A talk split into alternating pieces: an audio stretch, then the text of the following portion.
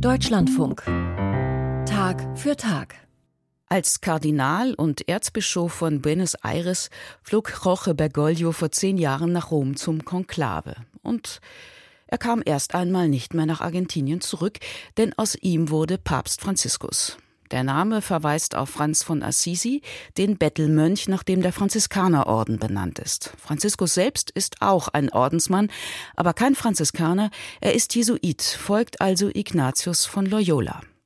Von außen betrachtet pflegt Franziskus einen schlichten Stil. Kassenbrille, Gewänder von der Stange, Fahrten im Fiat. Aber das jesuitische Denken steht im Ruf, gerade nicht schlicht zu sein, sondern komplex, dialektisch, ja auch listig. Was es mit dem Jesuitischen auf sich hat, das wollte ich von einem anderen Jesuiten wissen, von Hans Waldenfels. Er war Professor für Fundamentaltheologie in Bonn. Den Lehrstuhl hatte vor ihm ein gewisser Josef Ratzinger inne. Hans Waldenfels ist 91 Jahre alt, also einige Jahre älter als sein päpstlicher Ordensbruder. Als ich ihn vor einer Woche in seiner Wohnung zum Interview besucht habe, standen dort mehrere Regale, die mit seinen eigenen Büchern gefüllt sind. Und eines seiner vielen Bücher oder auch zwei, je nachdem, wie man es sieht, befasst sich mit Papst Franziskus. Meine erste Frage an Hans Waldenfels war, was ist das jesuitische Prinzip? Es gibt ja einen Satz, wo man nicht genau weiß, wem man ihn zuschreiben soll. Man soll so auf Gott vertrauen, als ob alles von Gott und nichts von einem selbst abhängt. Aber auf der anderen Seite, es hängt alles von mir ab und nichts von Gott. Dazwischen lebt eigentlich der Jesuit.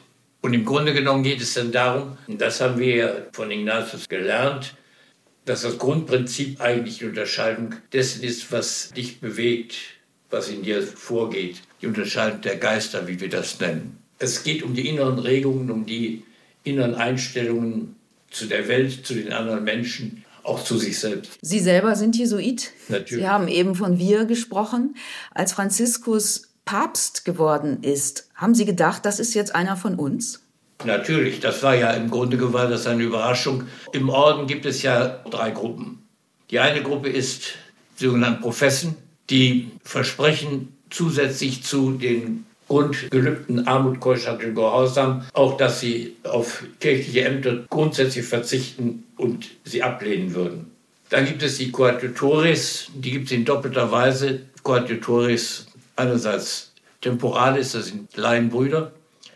Wenn man sehr bald merkte, wir brauchen mehr Priester, gibt es eben auch noch Priester, die Koadjutores sind, die eben nicht mit diesen letzten feierlichen Glücken versehen sind. Und feierlich heißt jetzt tatsächlich nicht der äußere Umfang, sondern heißt die innere Grundhaltung. Das hat zur Folge, dass im Fall der Coadjutores, der Helfer, wenn man so will, der General, der Oberste im Orden, sie entlasten kann jederzeit. Umgekehrt, bei den Professen muss ein kirchlicher Prozess stattfinden. Den kann eigentlich nur der Papst auflösen. Und das heißt jetzt für einen Jesuiten als Papst, was bedeutete das? Das heißt, was Franziskus angeht, muss man sagen, er ist an sich den ganzen Weg ja gelaufen. Er hat eine totale Ausbildung gemacht bei uns und war dann sehr bald provinzial. Das heißt also, er war in, in dieser obersten Schicht drin.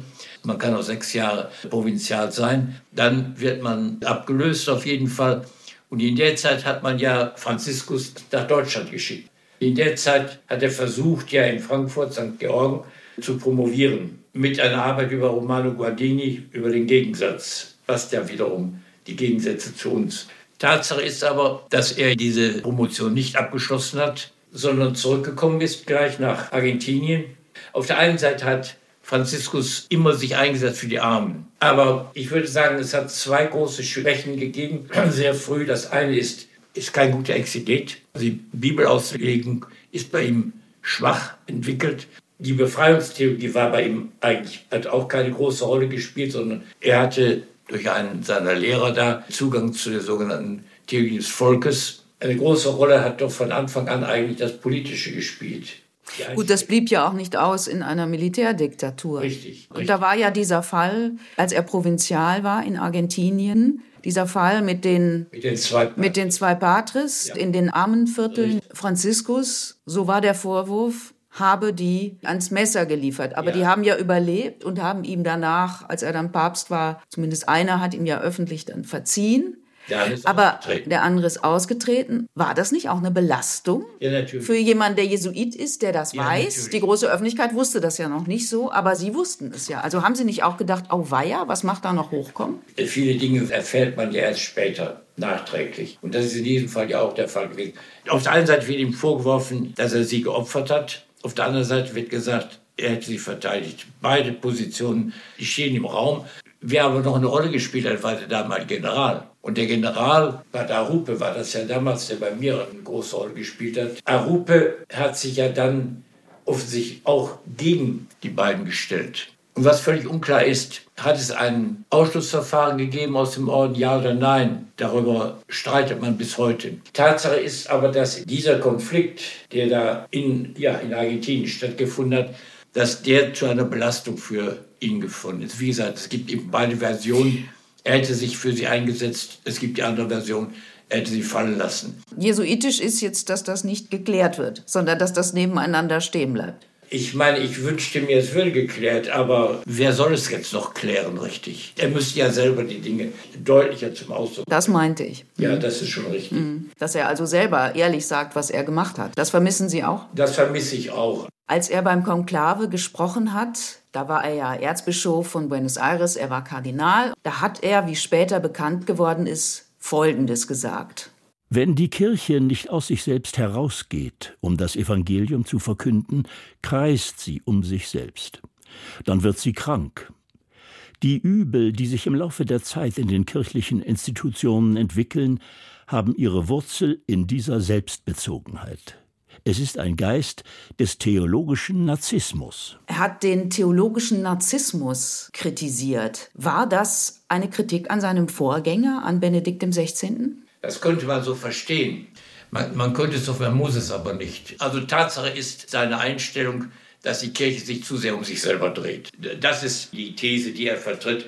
Und die ist ja nicht zu leugnen. Die Kirche dreht sich viel zu sehr um sich selber. Und das hat er ja bei verschiedenen Gelegenheiten gesagt und immer wiederholt. Eine große Schwäche der jetzigen Zeit muss man ja im Folgenden sehen. Das hat es vorher nicht gegeben. Franziskus spricht auf der einen Seite offiziell und da bereiten sich andere Leute die Texte vor. Und dann fliegt er ja. Und diese ständigen Pressekonferenzen, die sind ja völlig neu. Er redet eigentlich sehr schnell im Flugzeug das, was ihm so einfällt. Aber das war ja auch zumindest am Anfang sehr erfrischend, dass ja. da jemand kam, der verständlich spricht, der auch schon mal ähm, einen Witz auf den Richtig. Lippen hat, wo der Vatikan, wo man sich dann vorstellt, das Flugzeug ist noch nicht gelandet, schon müssen die da einiges äh, korrigieren, dieser Machtapparat. Er hat die einfachen Schuhe getragen, ist Richtig. in das einfache Haus gezogen, nicht in den apostolischen Palast. War das mehr als Symbolik? Da würde ich schon sagen, das war auch seine, seine Grundhaltung. Er hat sich tatsächlich anfangs sehr für Reformen und Dinge eingestellt. Nur, ich persönlich glaube, dass er eben durch die Präsenz seines Vorgängers in der Nähe doch sehr blockiert war. In der Regel sind Päpste geneigt, zunächst einmal die Kontinuität zu betonen und nicht den Bruch. Sie haben vorhin die Interviews im Flugzeug erwähnt. Franziskus hat in seinem ersten Jahr, wenige Monate nach seiner Wahl, ein sehr stark beachtetes Interview einer Jesuitenzeitschrift gegeben, ja. also der Jesuitenzeitschrift. Ja. Da drin waren viele Äußerungen, unter anderem auch über Homosexuelle, die einfach aufhorchen ließen. Ich möchte auf eine Stelle eingehen, die jesuitisch ist, weil sie den Geist der Unterscheidung betrifft. Franziskus sagt da Folgendes. Diese Unterscheidung braucht Zeit. Viele meinen zum Beispiel, dass Veränderungen und Reformen kurzfristig erfolgen können. Ich glaube, dass man immer genügend Zeit braucht, um die Grundlagen für eine echte, wirksame Veränderung zu legen. Und das ist die Zeit der Unterscheidung. Manchmal spornt uns die Unterscheidung jedoch dazu an, etwas sofort zu erledigen, was man eigentlich später tun wollte. Und so ist es auch mir in diesen Monaten ergangen.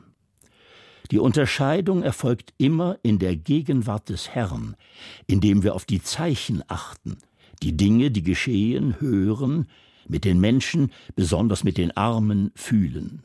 Meine Entscheidungen, Auch jene, die mit dem normalen Alltagsleben zu tun haben, wie die Benutzung eines einfachen Autos, sind an eine geistliche Unterscheidung gebunden, die auf ein Erfordernis antwortet, das durch die Umstände, die Menschen und durch das Lesen der Zeichen der Zeit entsteht. Die Unterscheidung im Herrn leitet mich in meiner Weise des Führens. Das ist ja im Unterschied zu vielem, was er sonst sagt, nicht so einfach zu verstehen. Geist der Unterscheidung als Papst. Die Erwartung an ein Papstamt ist doch auch, dass entschieden wird. Was meint er mit diesem Geist der Unterscheidung? Oder was hat er 2013 gemeint? Er hat ganz klar und deutlich zunächst einmal sagen wollen, wir müssen sehen, welche Meinungen da sind, und wir müssen zwischen den verschiedenen Meinungen dann auch den Weg finden und uns entscheiden. Diese Entscheidung, das betont er ja nur sehr stark, geschieht an sich in der Kraft des Heiligen Geistes. Der Geist Gottes ist an sich derjenige, der, den ich in mir muss sprechen lassen und der bei mir die Entscheidung herbeiführt. Aber das dauert offenbar. Das dauert und dann nimmt er sich Zeit. Und hier kippt natürlich jetzt seine Einstellung. Wenn ich sage, ich warte auf den Heiligen Geist, dass er mir eingibt, was ich tun soll, das kann ich natürlich auch verschieben. Und mittlerweile hat man das Gefühl, er, er tut das tatsächlich. Er nutzt also, das als Ausrede, um gar nicht zu entscheiden. Das ist genau, was Sie sagen. Das, das ist aber hart gegenüber einem Ordensbruder, wenn Sie ja, das so das, sagen. Aber das muss man auch klar sehen. Es ist auf der einen Seite so. Er betont den, den Geist und die Geistleitung und die Geistentscheidung, die er abwartet im Gebet, morgens beim Gottesdienst und wo immer. Aber da passiert nichts. Das typische Beispiel ist ja der Fall Wölki jetzt. Der Fall Wölki ist ein, ein klassisches Beispiel, wo er nicht entscheidet. Diese Widersprüchlichkeiten, die sorgen jetzt auch dafür, dass er im Grunde genommen sehr stark an Ansehen bei uns verliert. Um noch mal einige Jahre zurückzugehen, eher in den Anfang der Amtszeit. Er hat dann 2014 gesagt, er möchte neu über das Thema Partnerschaft, Ehe, Familie, Sexualität sprechen. Er hat eine Umfrage unter Gläubigen gemacht, auch ein recht neues Mittel damals. Er hat zwei Familiensynoden dazu gemacht. Er hat dann ein Schreiben veröffentlicht, ein apostolisches Schreiben, Die Freude der Liebe. Und es ging auf dieser Familiensynode ja besonders hoch her bei der Frage, was ist mit Menschen, die wieder verheiratet geschieden sind? Dürfen die die Kommunion bekommen, um es so zuzuspitzen? Und in diesem Schreiben verhandelt er diese sehr strittige Frage in einer Fußnote. Richtig. In der berühmten Fußnote 351, die wir jetzt auch mal hören. In gewissen Fällen könnte es auch die Hilfe der Sakramente sein. Deshalb erinnere ich die Priester daran, dass der Beichtstuhl keine Folterkammer sein darf, sondern ein Ort der Barmherzigkeit des Herrn.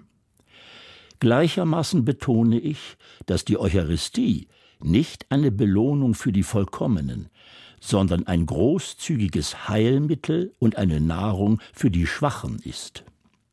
Ist das jesuitisch? Ist das Entschiedenheit? Ist das Unentschiedenheit? Warum kommt sowas was doch viele Menschen interessiert, bewegt. Warum kommt sowas in eine Fußnote? Ja, ist mir eine Stilfrage. Ich glaube, äh, in, in den Dingen ist der Papst auch nicht sehr bedacht. Das passiert dann so. Er ist kein Wissenschaftler und er lässt dann vieles einfach geschehen, was andere für ihn machen. Aber ist denn jetzt die Kommunion für wiederverheiratet Geschiedene erlaubt oder ist sie es nicht? Welche Verbindlichkeit hat so eine Fußnote? Er hat ja klar und deutlich gesagt, weder ist die Beichte ein, ein Folterinstrument, noch ist die Kommunion für Leute da, die eh schon heilig sind. Die sind schon so. Mhm. Es ist eine Wegzehrung. Ich persönlich bin ja auch der Ansicht, dass Menschen, die an die Gegenwart des Herrn glauben, dass die kommen dürfen, dass die den Gott empfangen dürfen. Die Kirche ist ein Ort mit offenen Türen. Das hat er lange Zeit ja auch vertreten und vertritt er ja immer noch. Dieses, sagen wir es mal freundlich, eher subtile ist das das richtige Mittel? Denn Tatsache war ja, dass nach diesem Schreiben Bischöfe, damals noch aus Deutschland zum Beispiel Meißner, der frühere Erzbischof von Köln, Zweifel angemeldet haben und im Grunde kundgetan haben, also wir machen das nicht, bei uns kriegen die Wiederverheirateten die Kommunion nicht. Der Widerspruch in der Kirche ist ja nicht zu übersehen. Dieses Problem schleppen wir jetzt fort und es wird stärker dadurch, dass eben eine doppelte Verkündigung stattfindet. Die eine die offizielle und die andere im Flugzeug. Sie würden sich doch wünschen, dass er entscheidet, dass er das in den Haupttext geschrieben hätte, wenn es ihm so wichtig ist. Ja, dass er beachtet, was wirklich verlautbart wird. Das reicht, reicht nicht aus, dass man, dass man das im Flugzeug sagt. Das, das, das ist einfach zu wenig. Mhm. Ein anderes Beispiel, auch wieder ein sehr heiß diskutiertes Thema, hat sich auf der Amazonas-Synode gezeigt. Auch da hatte er ja Stichwort Ränder der Welt, hatte er ja eine Synode einberufen mit dem Ziel, mal anders wohin zu schauen. Aber das Thema, das dort hochkam, war eines, das man auch hier aus Europa kennt, nämlich die Frage des Zölibats, Richtig. beziehungsweise die Frage, ob verheiratete Männer zu Priestern geweiht werden können. Die Bischöfe auf der Synode haben sich mehrheitlich dafür ausgesprochen. Franziskus aber hat in seinem nachsynodalen Schreiben erklärt, ja, die Geister seien noch nicht richtig unterschieden. Die Zeit ist noch nicht reif dafür. Sie dürfen jetzt nicht übersehen, das ist die Zeit, wo das Buch von Sarah mit Benedikt erschienen ist. Kardinal Sarah, damals Kardinal noch der Sarah, Chef Kardinal der Gottesdienstkongregation. Franziskus ist auch bestrebt nach Möglichkeit, nicht mehr Widerspruch zu erzeugen, als nötig ist. Aber dass er damit wichtige Fragen beiseite schiebt und nicht entscheidet, die entschieden werden sollten, das steht dann fest. Vielleicht hat nicht jeder den Hintergrund jetzt vor Augen. Also dieses Buch, was Sie angesprochen haben von Kardinal Sarah, Zudem hat Benedikt der 16., der emeritierte Papst, einen Beitrag geliefert. So, und in diesem Beitrag schreibt Benedikt der 16., am Zölibat darf nichts richtig, geändert werden. Richtig. Und das fiel mitten in die Debatte um die Amazonas-Synode ja. und die Frage der verheirateten Priester. Und Sie meinen, hätte Benedikt da nicht auf diese Weise interveniert, dann hätte Franziskus anders entschieden? Also ich persönlich glaube schon, dass Franziskus anders entschieden hätte, ja. Und ich meine, das ist ja jetzt auch der entscheidende Grund, dass die Frauenfrage nicht gar nicht äh, behandelt werden kann. Wenn es schon schwierig ist, also verheiratete Männer als Priester agieren zu lassen, wie wollen Sie denn dann Frauen zu Priesterinnen machen? Das würde aber bedeuten, dass Sie in Benedikt dem 16. einen zweiten Papst gesehen haben. Benedikt hat zwar immer gesagt, das wolle er nicht, aber die Umstände, wie er mit dem Rücktritt äh, umgegangen ist, Benedikt, hat dahin geführt, dass es in der Öffentlichkeit, in der öffentlichen Meinung jedenfalls zwei Päpste gibt. Und das hat sich dadurch noch verstärkt, dass der Benedikt eben doch immer wieder auch gesprochen hat und zwar sehr deutlich gesprochen hat und sich geäußert hat. Und dann Franziskus natürlich vor der Frage stand, ja, stimme ich dem zu oder stimme ich dem nicht zu? Wie kann ich dem widersprechen? Wie kann ich meinen Widerspruch deutlich machen? Und an der Sache ist für mein Empfinden Franziskus auch ein gutes Stück jetzt einfach gescheitert. Also haben die jesuitischen Exerzitien ihm da nicht so sehr geholfen, Nein. mit dieser sehr speziellen Situation umzugehen. Nein. Das würde aber ja bedeuten, jetzt, da Benedikt verstorben ist, da es keinen Papa Emeritus mehr gibt in unmittelbarer Nähe, könnte Franziskus so richtig loslegen und mit dem ernst machen, was er am Anfang seiner Amtszeit an Reformen versprochen ja, jetzt muss man sich erstmal mal klar machen. Erstmal ist er auch ein kranker Mann, er ist ein alter Mann. Hat er noch die physische Kraft und auch die psychologische Kraft? Das jetzt fortzuführen, was er eben beim Beginn nach seiner Wahl zum Papst, was er da gewollt hat, da habe ich meine Zweifel. Wenn wir jetzt auf Deutschland schauen, da kommt bald die letzte Versammlung des synodalen Weges. Damit ist dieses Gesprächsformat erstmal ans Ende gekommen. Vielleicht geht es auf eine andere Weise weiter, aber alle Signale, die aus Rom kommen und die auch vom Papst selber kommen, sind ja gegenüber diesem synodalen Weg sehr kritisch. Richtig. Obwohl viele Themen diejenigen sind, die Franziskus am Anfang seiner Amtszeit ja angesprochen hat. Er hat kürzlich auch wieder in einem Interview da mit einer Nachrichtenagentur verlauten lassen, was er am synodalen Weg kritisch sieht. Der synodale Weg in Deutschland ist nur dem Namen nach ein synodaler Weg. Keiner, an dem das Volk Gottes als Ganzes beteiligt ist, sondern einer, der von einer Elite veranstaltet wird. Wir müssen Geduld haben, den Dialog führen und dieses Volk auf dem eigentlichen synodalen Weg begleiten und dazu beitragen, dass dieser eher elitäre Weg nicht irgendwie schlecht endet, sondern auch in die Kirche integriert wird. Er sieht den synodalen Weg als elitär. Das ist ja schon mal originell für einen Jesuiten. Ich meine, der Orden steht selber im Verdacht, elitär zu sein. Zu Recht eigentlich. War er ja auch. Zu Recht also. Ja, sicher. Warum benutzt dann der Jesuit im Papstamt das Wort elitär als Schimpfwort? Oder als, als Abwertung zumindest? Ich muss doch mal sagen, es gibt viele Äußerungen, die der Papst macht, wo er eigentlich nicht darüber nachdenkt, was er sagt. Man muss klar deutlich sehen, er hat eigentlich kein Verhältnis zur Befreiungstheologie. und äh, zu den Dingen, die äh, eine große Rolle gespielt haben in der, in der Debatte.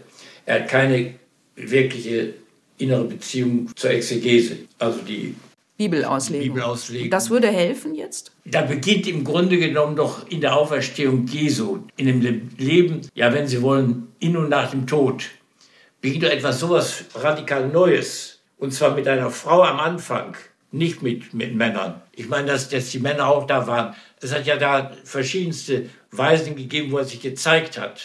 Das war bisher ist eines der wichtigsten Worte, die es da gibt. Ufte, mhm. er wurde gesehen. Und die Männer sind ja auch unterm Kreuz weitgehend weggelaufen. Ne? Da so, standen auch die Frauen. Am, äh, am äh, unterm Kreuz bleiben Maria und Johannes, der sein Lieblingsjünger, wie es immer heißt. Wenn man diese Dinge jetzt einmal in den Vordergrund zieht, dann muss man jetzt einfach sagen, sind die Konsequenzen, die eigentlich gezogen werden müssten, biblisch und rein geschichtlich, dann sind die so schwerwiegend, dass man fragt, ja, Franziskus, hast du noch die Kraft, das zu leben und weiterzugeben? Es wird nichts von dem, was er anfangs angekündigt hat, nach zehn Jahren Wirklichkeit. Wirklichkeit. Ja. Das Publikum kann es jetzt nicht sehen, aber vor uns auf dem Tisch liegt Ihr Buch, 2019 erschienen. Ne? Wann, wenn nicht jetzt? Richtig. Ist also auch schon wieder vier Jahre her. Ja. ja. Was ist denn, wenn nicht jetzt? Was passiert dann? Dann verliert die Kirche eben nach wie vor noch mehr an Ansehen. Und dann wird sie noch unglaubwürdiger, als sie jetzt schon ist. Wenn Sie jetzt zurückschauen auf diese zehn Jahre, sind Sie enttäuscht von Ihrem Ordensbruder? Nein, enttäuscht bin ich nicht, aber äh, ich merke nur, dass er an seine Grenzen kommt. Wir werden wahrscheinlich in der kommenden Zeit eben Päpste auf Zeit haben. Man muss damit rechnen, so wie, sagen wir, Bischöfe eben auch mit 75 gehen sollen, 70, 75, wird man dann auch sagen müssen, warum soll der Papst nicht zurücktreten und Platz machen für einen anderen. Aber dann muss er wirklich weggehen. Und das Weggehen würde für mich schon bedeuten, er muss Rom verlassen, er soll in seine Heimat gehen, er soll sein weißes Gewand ausziehen, er soll den Namen in Gottes Namen ab, ablegen. All diese, diese Dinge, die Alles, was Benedikt XVI. nicht, nicht gemacht, gemacht hat. Mhm. Ja. Aber wenn Sie sagen, Sie sind nicht enttäuscht, das kann man ja eigentlich nur sagen, wenn man nichts von diesem Papst erwartet hat, der doch so vielversprechend, also im wahrsten Sinne des Wortes, Nein. viel versprechend ja, ja gerade weil, hat. Weil das war doch, oder war das alles ein Missverständnis? Nein, das war kein Missverständnis. Also davon bin ich eben doch überzeugt. Ich meine, er hat es wirklich gewollt. Und von da aus gesehen werde ich immer hohen Respekt vor ihm haben.